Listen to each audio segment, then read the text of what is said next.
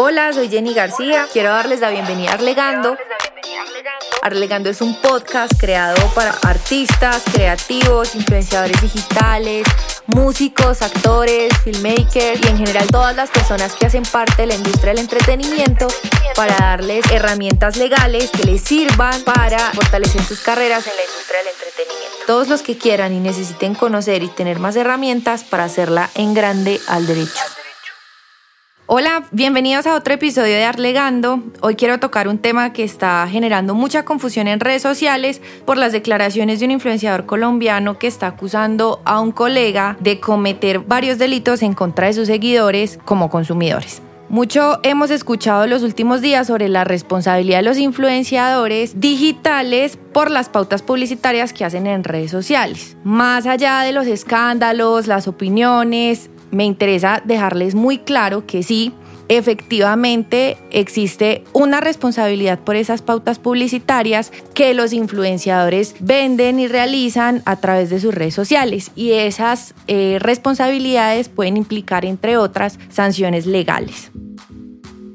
Como dijimos en un episodio anterior, los influenciadores digitales son medios de comunicación y como tal son responsables de lo que comunican. Por ejemplo, recordemos que la Superintendencia de Industria y Comercio ha sancionado a reconocidos influenciadores por actos de competencia desleal o por actos de publicidad engañosa porque promocionaron en sus redes sociales específicamente productos relacionados con pruebas de COVID que no estaban aprobados para circular comercialmente en el país o no tenían los registros sanitarios respectivos.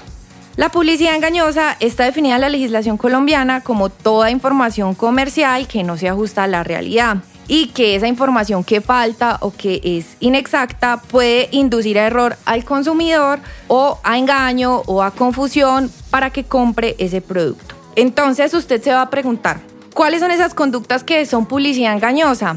Y ahí yo le respondo diciéndole que esas conductas son omitir la información de un producto, dar información equivocada sobre un producto o mentir sobre la calidad de un producto. Entonces, ¿cómo evita usted esas conductas si a usted lo contratan para que promocione un producto y generalmente le mandan el guion de lo que usted debe decir en sus redes sociales?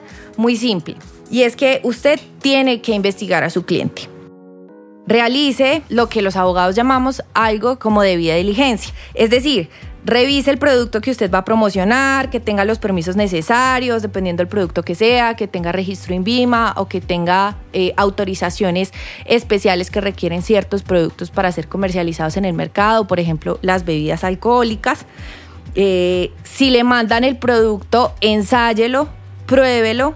Normalmente los clientes le mandan muestras para que usted haga la pauta úsela y confirme que el producto sirve para lo que usted va a anunciar. Brinde a sus seguidores experiencias legítimas del uso de ese producto. Y si estamos hablando de un servicio, verifique que esa sea una información confiable. Últimamente hemos visto muchos casos de estafas por pautas hechas a través de redes sociales que contratan influenciadores digitales, personas inescrupulosas que realmente los engañan y pecamos por confiados. Entonces los influenciadores hacen pautas de empresas que digamos que se mueven en mercados financieros que realmente están siendo suplantadas por otras personas y no se ajusta completamente a la realidad. Entonces, verifique que esa empresa efectivamente exista, que usted efectivamente esté siendo contratado por la empresa que supuestamente lo contactó y si usted no está 100% seguro de la legalidad de esa pauta que usted va a hacer o de ese servicio que usted va a pautar, no lo haga.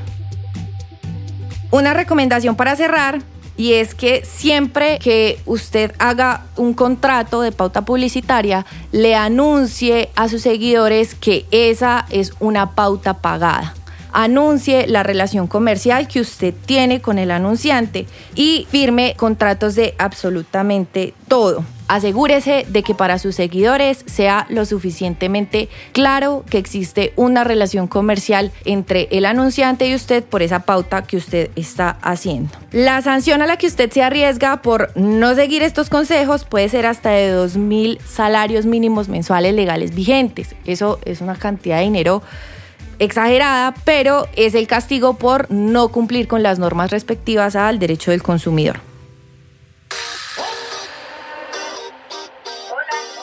Son muchas las cosas que nos quedan por decir, pero una vez más, gracias a todos por estar aquí en Arlegando Podcast, por recomendarnos con sus amigos, por recomendarnos con todas las personas que necesitan eh, esta información y los invitamos a seguirnos en todas nuestras redes sociales para que sean los primeros en escuchar el siguiente episodio.